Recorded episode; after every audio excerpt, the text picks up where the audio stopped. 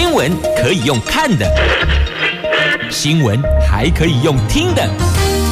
亲切的早安问候，专业的新闻分享，欢迎加入美英主持的 News Online，说新闻给你听。亲爱的朋友，台港后打开后，大家好，欢迎您再度锁定收听 News Online，我是美英，我是谢美英。来，在进入今天四大报的三则头版头条新闻之前，先来关心一下今天好像感觉蛮炎热的天气概况。在今天，北北桃、竹竹苗低温都是二十一度，高温有些许的差异。北北桃高温到三十一，竹竹苗高温到二十九。不管三十一还是二十九，都很热。防晒补水很重要，提醒您。那么接着来看四大报的三则头版头条，联合、中时头版头都是这一则。蓝银大选明天要先排了，到底要征召提名谁嘞？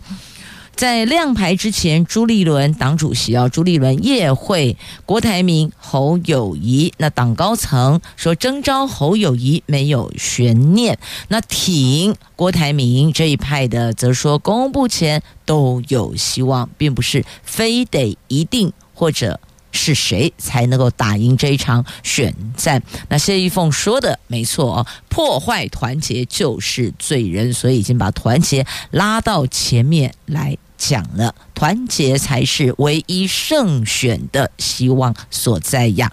好，中时联合头版头讲的是蓝营内部的征召人选。那自由时报提的是哦，欧盟对中国的新战略首度提到了台海议题，强调伙伴必须共同合作，也遏阻谁片面去破坏现状。经济日报头版头条：上市柜第一季获利将近腰斩呐、这上市柜公司第一季的财报出炉，发现这数字很不美丽呢，获利跟去年同期比起来，哇，村一半将近腰斩呐、好，这个是在今天经济日报头版头条的新闻。经济日报头版头条的财经新闻，讲的是上柜上市柜公司的第一季获利哦。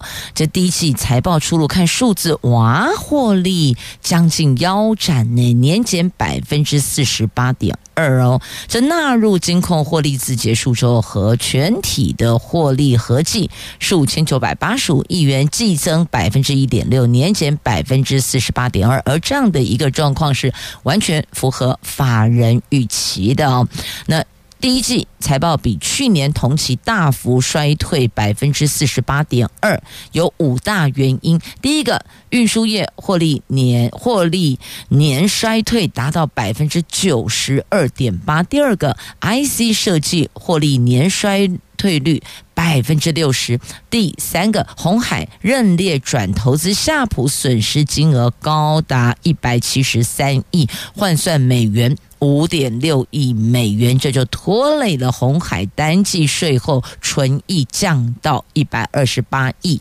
季减百分之六十八，年减百分之五十六，这个都已经破半以上了。那第四个是面板、光电等产业持续的亏损。第五个是自行车产业受到高库存、业外收益减少等不利因素影响，自行车双雄巨大跟美利达。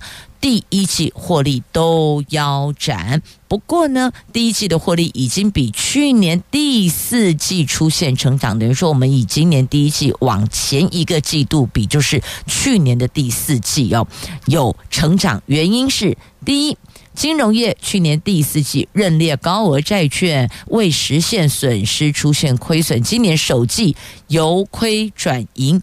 第二个是。面板、触控等电子业衰退幅度缩减。第三个，零售、汽车、钢铁等三大传统产业族群由亏转盈啊。那么单季获利是史上同期第三高，仅次于二零二二跟二零二一年的记录。等于就是说呢，我们从这第一季的上市柜公司的财报看到，现在看来是。等于挥别疫情、美国中国贸易战这两大红利，回归疫情前的水准了。好，那么再来看 APEC 拜习会，是美国中国正在铺路呢。白宫国家安全顾问苏利文上礼拜跟中共中央外事工作委员会办公室的主任王毅进行为期两天的会谈。根据美国《华尔街日报》分析，这次会晤对于打破过去几个月的僵局是非常重要的，同时也显示美国中国恢复对话的动力出于十一月旧金山 APEC 峰会。北京期望为习近平出席这场峰会，而且跟美国总统拜登单独会面。进行一个这会前铺路的概念呐，好，这个是在今天《经济日报》头版版面的新闻。诶，这两个人如果真的能够面对面坐下来，好好的谈一下，或许有些事情稍微比较有转机呢。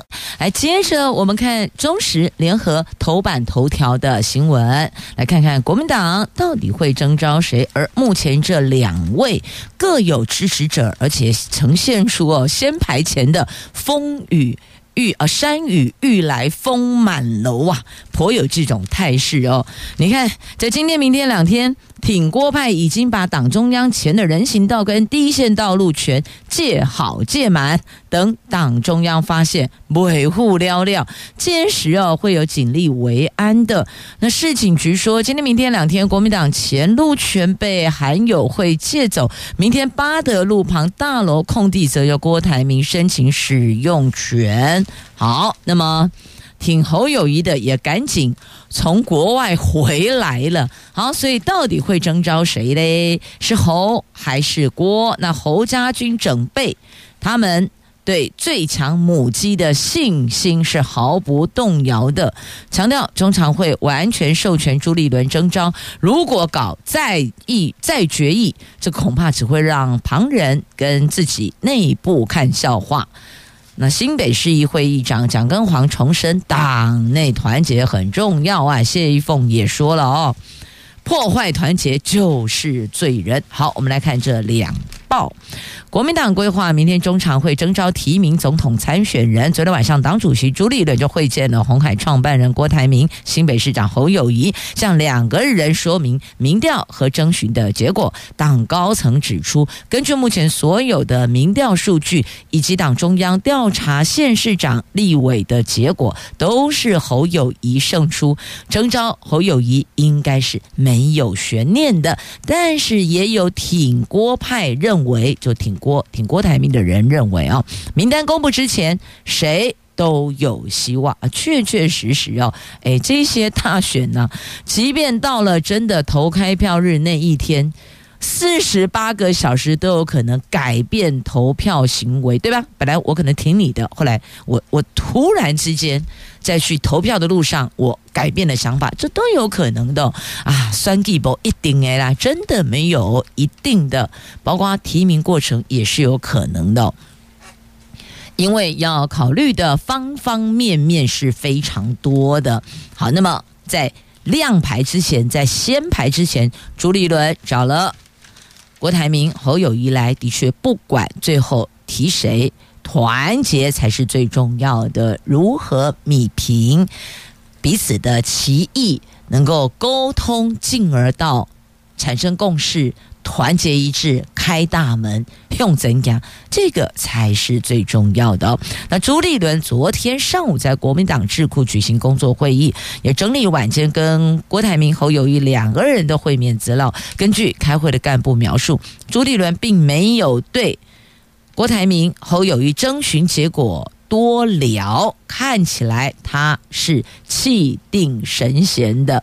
那蓝营的县市长，就执政的县市长，有八成是挺侯友谊的，是支持侯友谊的。只有两位县市长比较倾向支持郭台铭，并不是外传的县市首长大多不表态，其实也都表态了。这个跟未来。继续执政，亦或者要再选连任的蓝营的县市长是有很大影响的哦。这中央如果是自己党内同志执政的话呢，有些资源的益助。或是沟通那个管道之畅通无阻啊！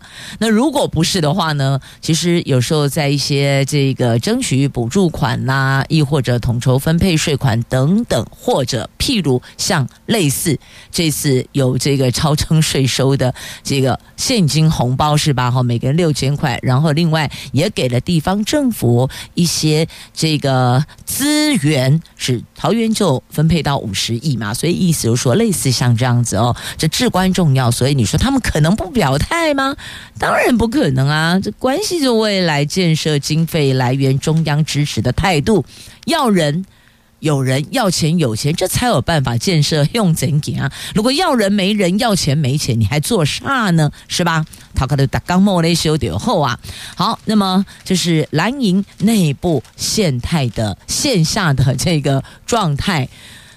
征召先排之日，该承担的要承担呐、团结这道紧箍咒，框住蓝营。好，所以就如果如果是郭台铭，那必须要赢到让侯友谊阵营心服口服。那如果是侯友谊，那也要让郭台铭挺郭派的人愿意加入这个蓝营，就是叫做没有郭派，没有侯派，先排之日就只有蓝派，最后选择。主席要说清楚、讲明白呀。那不过也就是先排的前戏哦，其实党内的立委还挺焦虑的。好，那中常委角力，沈智慧提案啊，征召郭台铭。那谢依凤喊话，破坏团结就是国民党的罪人。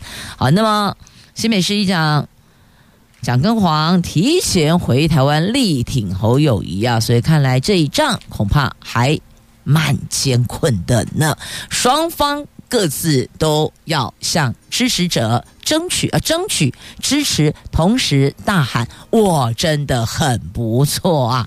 来接着我们连接在联合报头版下方及中时头版下方的新闻，来看这泰国的选举哦，这曼谷之春四十二岁皮塔誓言成全民总理。这泰国国会大选呢，前进党赢得最多席次，将组执政。联盟，这泰国在野党大选变天难料，选民终结军方势力，六党筹组联合政府。皮塔说：“我会当总理，戏在议会内。”这泰国十四号举行了众议院的大选，十五号已经开出了大概有九成九的选票。进步派在野党前进党出乎意料的以一百五十一席跃居第一大党。那么。政党的领袖皮塔表明，他将组成政府，会担任总理，而且是全民总理。那么，以流亡海外前总理塔信最小的女儿贝东塔为代表人物的维泰党落居第二。两大党在五百席的众院中，共占有两百九十二席，就过半了哦。双方高层在十五号已经开始就如何下架目前由军方支持的政府，共商下一阶段的策略。根据《纽约时报》的报道，大选结果凸显泰国选民一面倒的寻求终结掌权将近十年之久的军方势力呢。所以民众的声音、民众的期盼就是要变天了。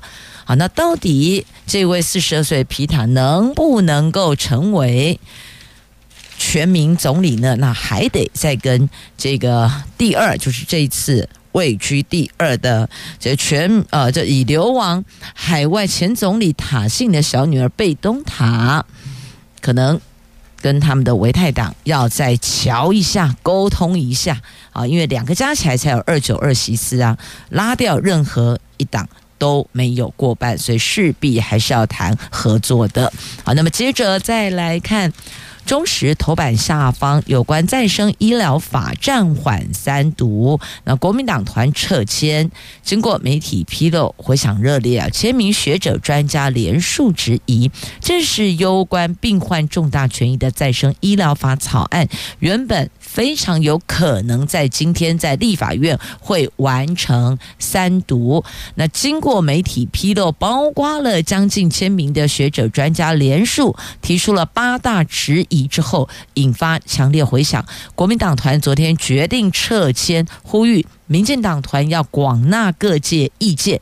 民进党团立院党团总召柯建铭说：“这个案子将择期处理，再协商没有问题。希望各界理性讨论，不要将民生法案当成政治法案进行攻击呀。”在行政院。在二月下旬送出的《再生医疗法》跟《再生医疗制剂条例》这双草案，在民进党大力推动下，原定今天立法院会进行三读的。但是柯建铭说，再生医疗双法将择期处理。民进党团已经释出善意，毕竟这个对病人的权益、生计、医疗、国人健康、医学进步都很重要，所以目前状况就是暂缓三读。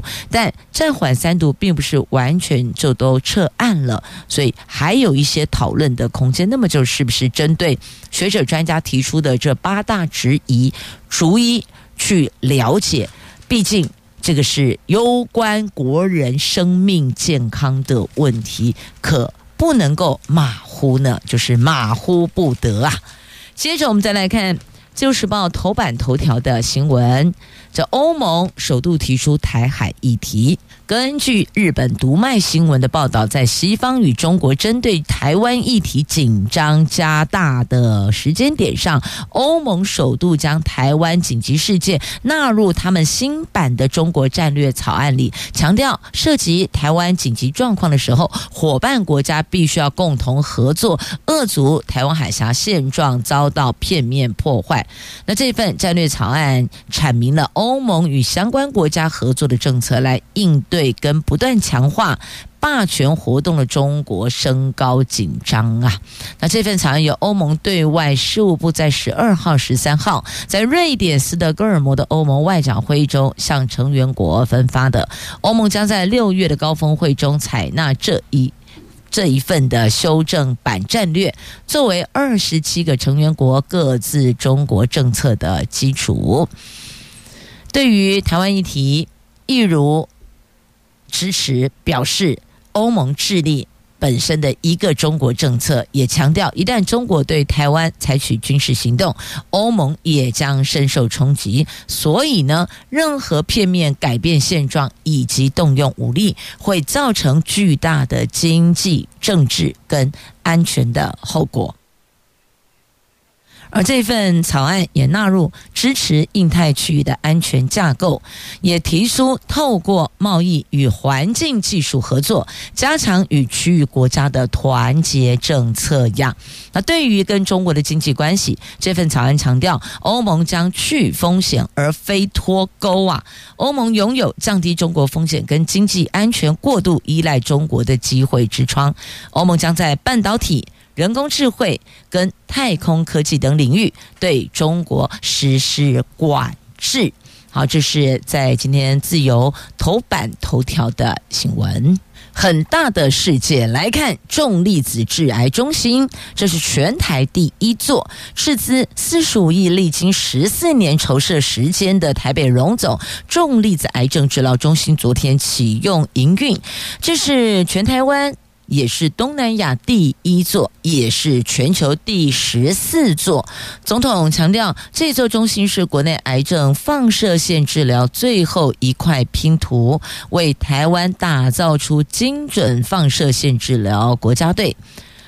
那北荣院长感谢许多的这企业团体慷慨解囊。那。也会牢记捐赠者的期许，每年保留百分之二名额，提供给弱势患者免费疗程啊！好，这是在今天自由头版版面的新闻来看，高雄市议会全面警戒防盗防猎，为的就是守护黄鹂鸟一家四口。这在今天自由时报头版版面的图文哦，高雄市议会旁边的树丛间发现了二级保育类黄鹂鸟的窝，附近却出现了可疑长杆跟网具，这摆明了就是要来抓鸟的嘛。所以呢，高雄市野鸟学会跟高雄市议会因此全面警戒，设置了封锁线，还调整了监视器的镜头，还派人二十四小时站岗守护黄鹂鸟一家四口。这黄鹂鸟俗称黄莺，不是黄莺莺，黄莺莺是唱歌的歌手。黄莺主要分布在亚洲，全台湾数量初步估计不到三百，其中有上百只是在高雄的。所以您说值不值得守护呢？这守护黄鹂鸟一家四口。但另外来看另这旁边同样一个版面，在自由头版版面的另外一则新闻，这就不值得守护了。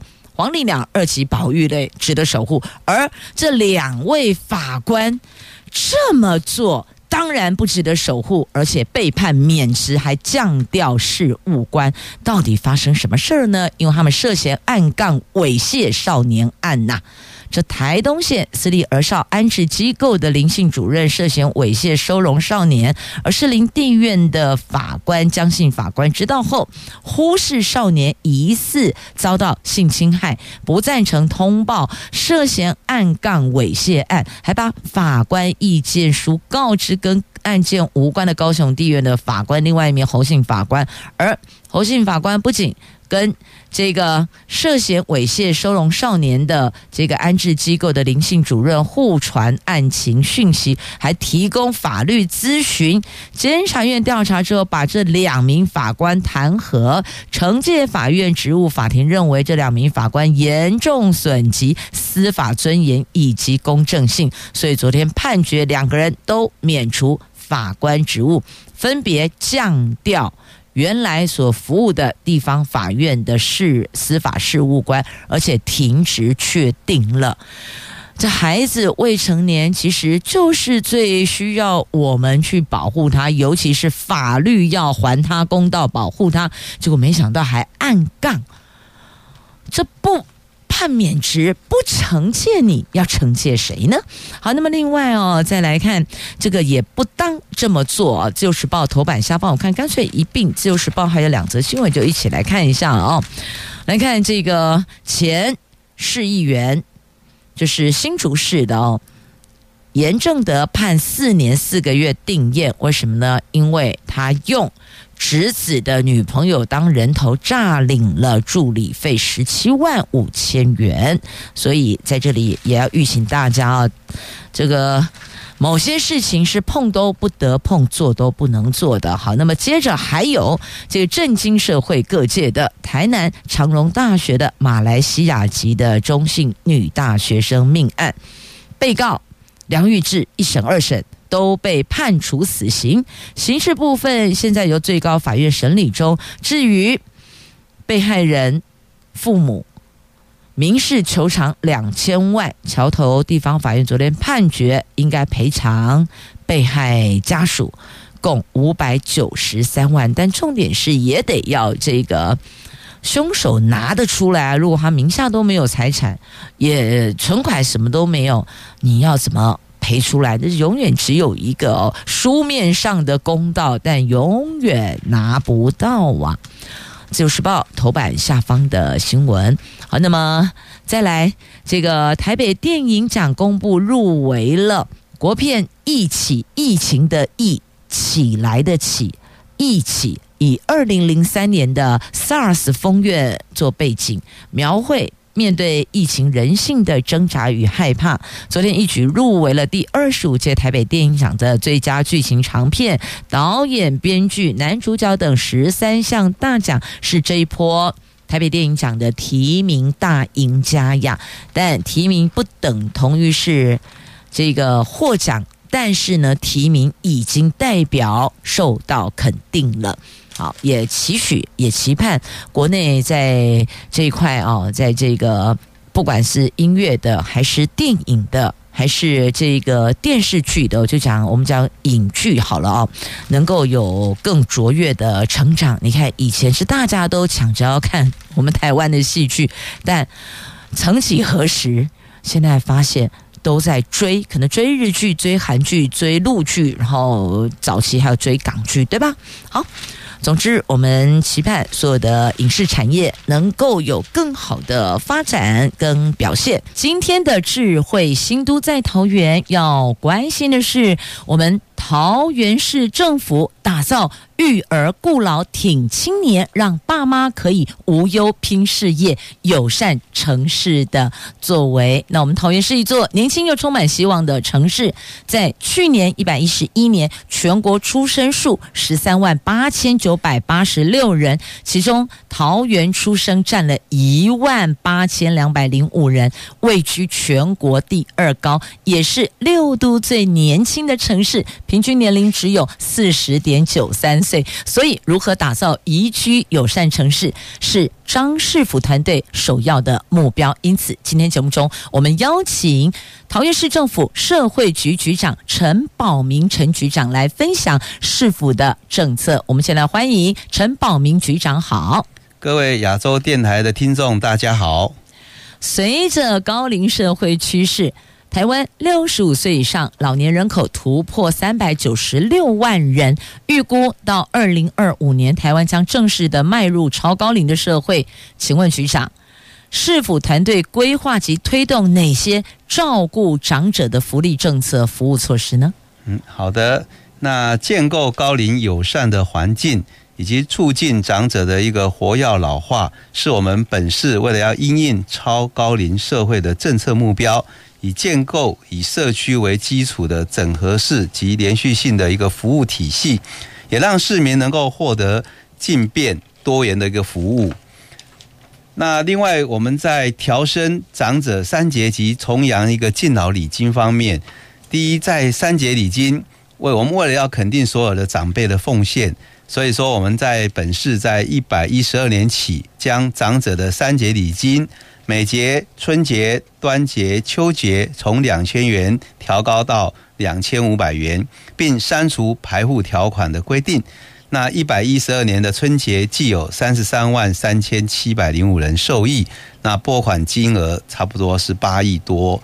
那第二个，我们在重阳敬老礼金，那为了要彰显我们长者贡献，并表达我们崇高的敬意。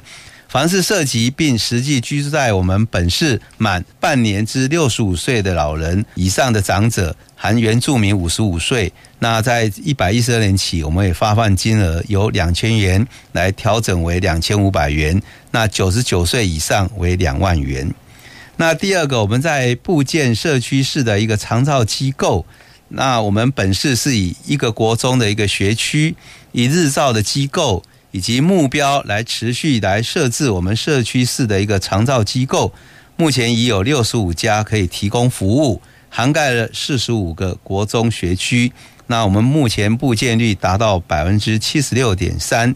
那未来我们将持续来鼓励民间团体的共同参与，来扩大社区的照顾服务的一个网络，来提升服务的可近性。那第三，我们在持续扩增社区照顾关怀据点及巷弄这样的一个长照站。那我们在目前已经在本市有三百七十七处社区照顾关怀据点及我们巷弄长照站。那我们服务涵盖全市关怀据点，来提供健康促进、电话问安以及关怀访视、共餐的一个服务。那社会参与以及预防延缓失能等服务。另外，我们本局为了要整合各单位来导入五安，所以我们有些创新的服务。那包含了我们来推广老人那个防跌的激励运动的安稳行走。那我们来宣导用药的安全与资讯的安全用药。那我们来推广听力的保健，所以我们给安宁的耳亲耳亲。另外，我们也安排视障者提供按摩的一个安逸按摩，以及在行动沙龙车上来进行洗头跟头部的按摩等的一个啊安静的一个沙龙。那为了长者能增加更多的服务，使老人的生活能够更安心。好，这个是我们市府针对。迈入超高龄社会，所以我们超前部署做了建构高龄友善环境，让长者可以活跃老化，是乐活啊所做的一些政策还有支持的服务哦。那接下来我们要关心的是婴幼儿的福利，这支持第一里路成为年轻人的首选城市，是我们桃园持续推动的育儿政策，所以请。局长聊聊，桃园市在婴幼儿福利方面的措施有哪些作为，可以减轻家长的照顾负担呢？好的，我们为了要鼓励我们的家庭生育，所以桃园有开办的叫生育的津贴。是，另外我们来减轻家长的育儿负担，所以桃园是最早开办的叫育儿津贴。那桃园经验中央认可，所以我们推动了零到六岁国家一起养的政策。所以，依照家长不同的一个照顾方式，我们提供多元的一个补助的一个措施，来协助家庭来分担照顾的责任，来支持家庭的育儿。所以我们以下大概有几项的措施。第一个，我们在生育的津贴多一胎加一万，所以涉及在我们本市满一年以上。与本市各区户政事务所办理出生登记或是出设户籍时，我们尽可同时申请，然后配合市长的证件，多一胎一万。那我们社会局也修正了生育津贴发放的规定，务必要使年轻的家庭更有感。那另外，我们在第二个育儿津贴取消排户的规定，那中央零到六岁国家一起养。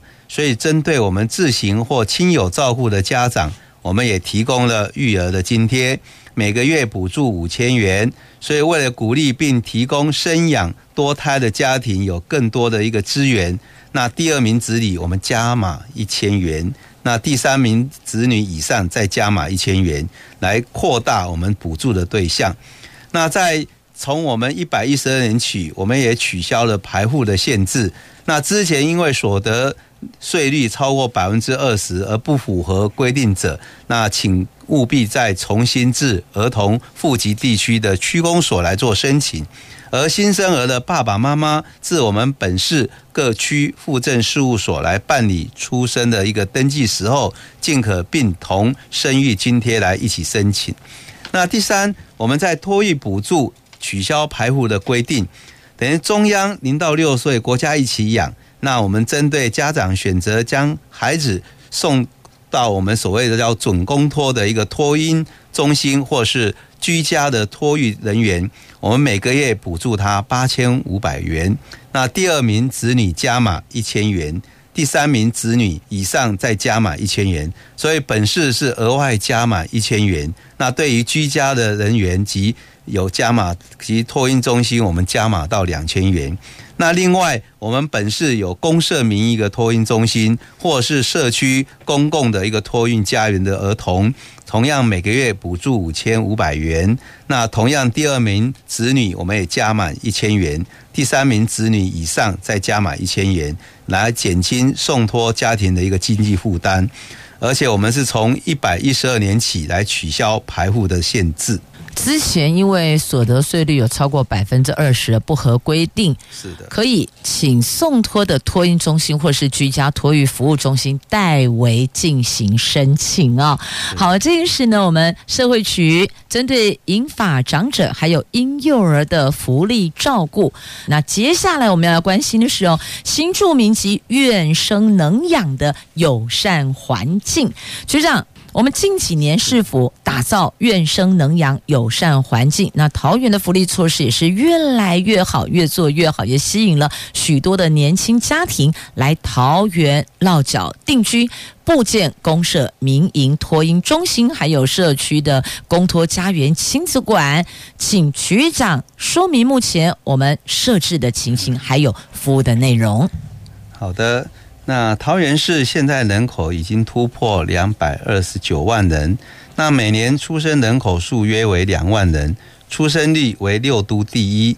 那我们为了满足父母托育需求及推展育儿的资源，能够使家庭的成员能够安心就业就托，所以社会局持续布建公托中心、社区公共的一个托育家园及亲子馆。我们也并结合居家托育人员及私立托婴中心托育的资源，来打造本市的友善的一个育儿环境。那大概我们有几个的一个措施，目前是第一个，我们设置的公托中心及社区公共的一个托育家园，来增加我们公共的一个托育呃供给率。那我们提供了给爸爸妈妈平价、优质、普及的公共托育服务。我们目前已设计二十一处公社的民营托婴中心，有二十处的社区公共托育家园，我们共可收托达到一千两百五十名的婴幼儿。那我们也委由民间专业的团体来经营管理，并聘请具有专业知识的合格托育人员。另外，我们在第二个准公共的一个托育服务，然后提供多元的托育选择。那我们除了来增设公共的托育设施外，那我们本局也积极来推动准公共化托育的服务，辅导居家托育人员及私立托育中心与本局来签订准公共化的一个契约。那我们签约率达到百分之九十五，是六都的最高。那另外，我们第三，在积极增设亲子馆，打造友善的一个托育环境。我们亲子馆是提供零到六岁的婴幼儿的亲子共学、共玩活动一个空间。那我们也同时提供了育儿咨询、育儿指导、亲子讲座及教玩具绘本借用等服务。那目前已设置二十二处的亲子馆，我们并且还打造了三辆行动亲子车，各馆皆有其服务之特色。这个是市府打造愿生能养友善环境，给予家长的支持作为。那另外我们要关心新住民的部分。我们桃园外来人口众多，新住民人口已经超过六万四千人，位居全国第四高。针对新住民或者新住民二代，是否如何打造桃园成为友善包容新住民的新故乡呢？那为了要照顾我们本市新住民的家庭。我们张善政市长上任后，提出了增设多元的服务柜台、新住民的辅导员机制，以及桃园新住民专刊等创新的服务，以落实各项新住民的友善政策，可以让新住民啊安心的居桃。那大概以下有三项，就是第一个，我们办理的生活适应辅导班，我们使这些的学员跟家属。在课程结束后，可以持续来关怀学员的生活。那我们拟定在我们六月份要建立一个叫新住民的一个辅导员机制，然后我们来培训通译人员来担任生活适应班辅导员。那以开课前来办理相关的培训课程，加强关怀访视、跨文化的理解沟通等等的一个职能。那第二个，我们也培训的通译人员。来主动提供母语电话的一个关怀服务。那为了关心新住民的一个生活适应情形，所以我们从一百零七年到一百一十一年，我们总共培训了将近一百多位的经熟越南、印尼、泰国、马来西亚、柬埔寨、菲律宾及缅甸等语言之通译人员来投入我们新住民的服务。从四月二十七日起。我们在社会局的三楼，每周二到周五下午两点到五点的时候，有在这个我们的。呃，本府市府的三楼秘书处这个前自工服务台，我们增设了一个柜台，叫做新住民多元服务的柜台，以提供到本府办理各项业务的新住民越南语跟印尼语的一个通译服务，以增进新住民的友善服务与协助。那我们以后也会采取滚动式的一个再增设其他的语言的一个服务。那第三。我们在发行本市的一个新住民专刊，来推广多元的一个文化。我们大概在十一月要发行我们本市新住民专刊，然后借由发行的新住民专刊的一个专属刊物，使新住民有表达意见及文化之管道，然后加强推广新住民多元文化。那期许桃园成为新住民最友善及最有力的一个后盾。针对新住民的家庭服务中心，我们也有多元的支持力量，而且我们还有培力中心，提升大家的创业竞争力，还有主题培力课程呢。请问局长，针对这些内容，我们是否在市府的社会局的网站或是脸书上也可以查询得到呢？是的，我们在我们的社会局里面的官网的网站跟我们的脸书都可以提供我们社会局对于所有的这些的社会服务的一个网站都可以公布，都可以查询到。包括了今天陈宝明局长所提到，是否正在推动、正在进行的引法长者跟婴幼儿的福利措施，还有。节目这一段所关心的打造友善环境，针对我们新住民还有爸爸妈妈啊，让大家可以愿生能养政策措施，通通在官网及脸书都可以查询得到哦。让我们一起迈向友善共好、永续乐活的大桃园。今天谢谢社会局长陈宝明陈局长，局长谢谢您，谢谢各位亚洲广播电台的听众，谢谢各位。也谢谢朋友们收听今天的节目，我们下次空中再会了，拜拜，拜拜。